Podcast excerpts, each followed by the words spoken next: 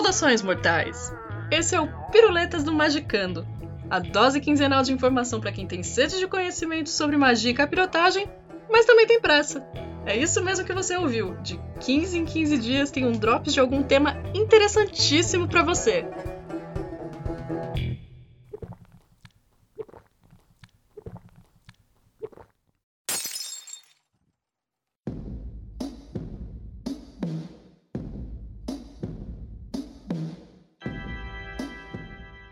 Saudações, mortais! Esse é o Piruletas do Magicando, a dose quinzenal de informação para quem tem sede de conhecimento sobre magia e capirotagem, mas também tem pressa. É isso mesmo que você ouviu. De 15 em 15 dias tem um drops de algum tema interessantíssimo para você. Eu sou a Nanda Mida e nessa edição eu vou falar sobre o que são gurus? Quem são essas pessoas? Onde elas vivem? O que elas comem? Aliás, o guru é uma pessoa? Pausa dramática. Aqui no Ocidente faz parte do senso comum a gente chamar de guru qualquer líder de qualquer segmento esotérico ou espiritual, ou ainda uma pessoa que tem um pouco mais de sabedoria e conhecimento para orientar os outros sobre qualquer assunto, tipo os gurus do marketing, os gurus da economia, os gurus da comunicação. Hoje em dia tem até guru de autoajuda. Então, como você pode perceber, é um termo que foi muito banalizado, mas não foi sempre assim.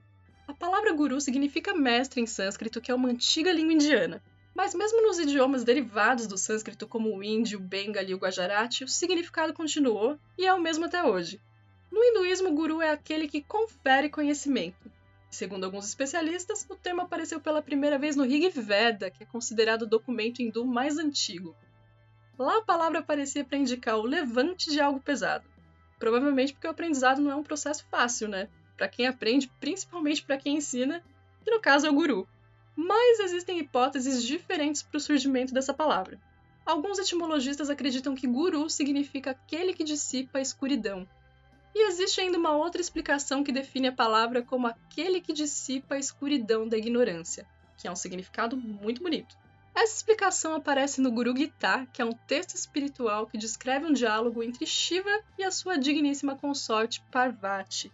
Enfim, Existem várias hipóteses sobre a origem e o real significado dessa palavra, e é isso, né? Cada especialista apresenta a sua e fica aí um refutando o outro. E embora exista variações, a grosso modo todas elas têm a ver na prática com algo ou alguém que instrui, que ensina alguma coisa. Na escritura sagrada dos Vedas aparecem três tipos de guru. O primeiro tem a ver com uma pessoa, escrito ou qualquer coisa que te impulsionou no caminho da sua espiritualidade, mesmo sem intenção.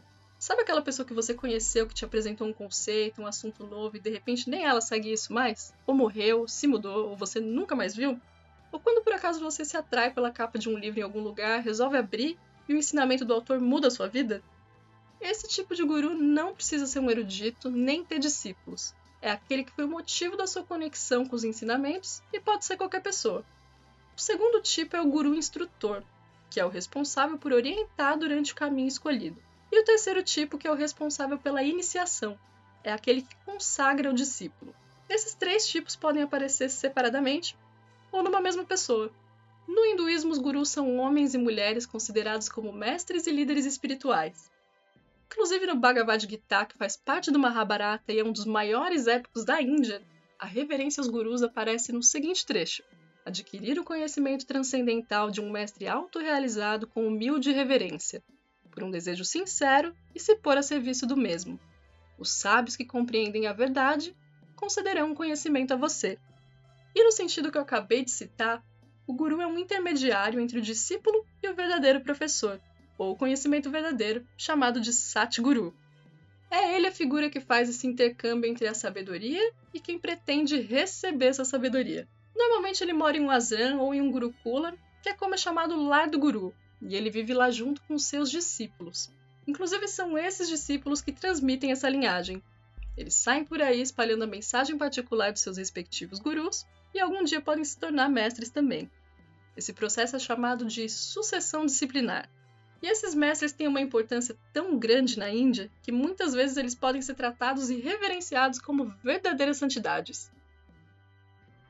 Kabir, que foi um poeta místico da Índia medieval, dizia que se o guru e Deus aparecessem na frente dele, ele se prostraria primeiro diante do guru, pois foi o guru quem o apresentou a Deus.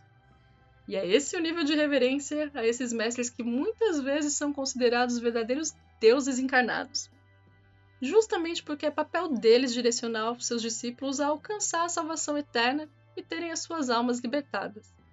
Justamente porque é papel deles direcionar seus discípulos a alcançarem a salvação e terem as suas almas libertadas. E essa é uma função de extrema importância para a sociedade hindu. Inclusive, em algumas tradições mais místicas, o guru é o responsável por despertar uma alma dormente usando a sabedoria interior do próprio aluno. Isso aí é para poucos, né?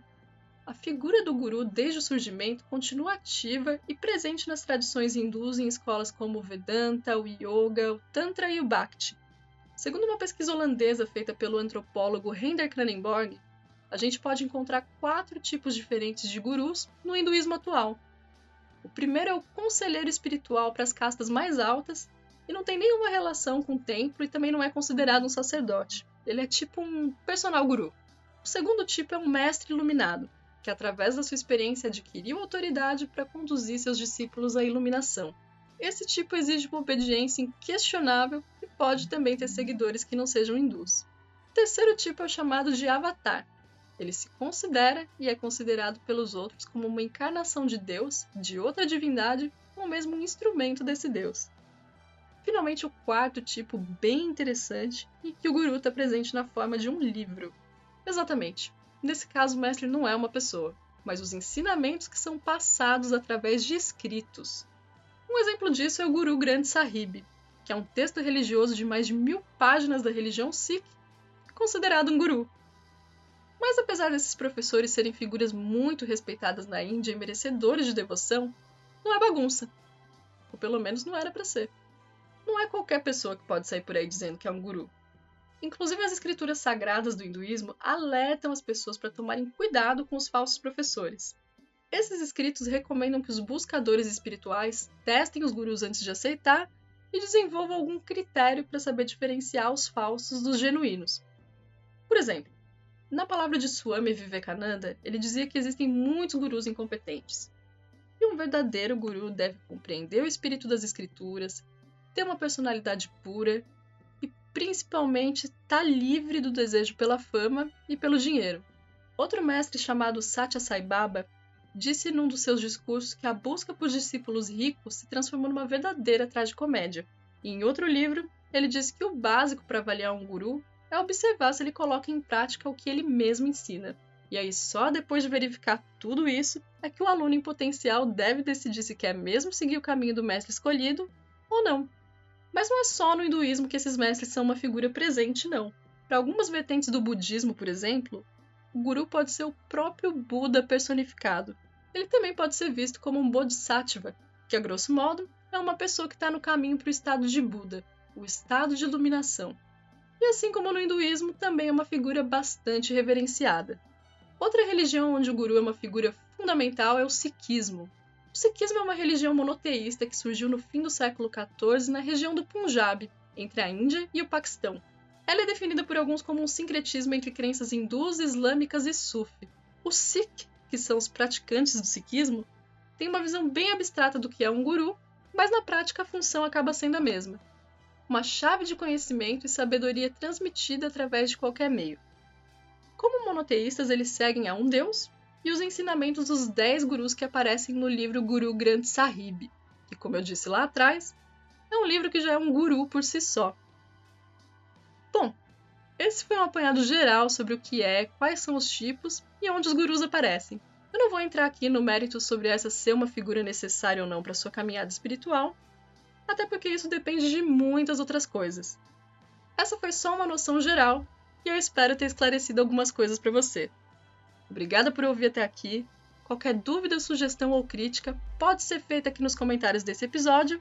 Um beijo, se cuida e a gente se vê por aí!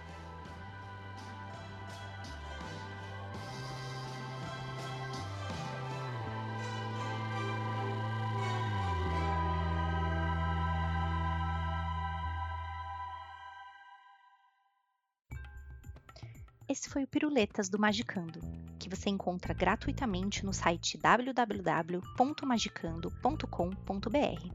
Esse projeto só é possível graças aos apoiadores.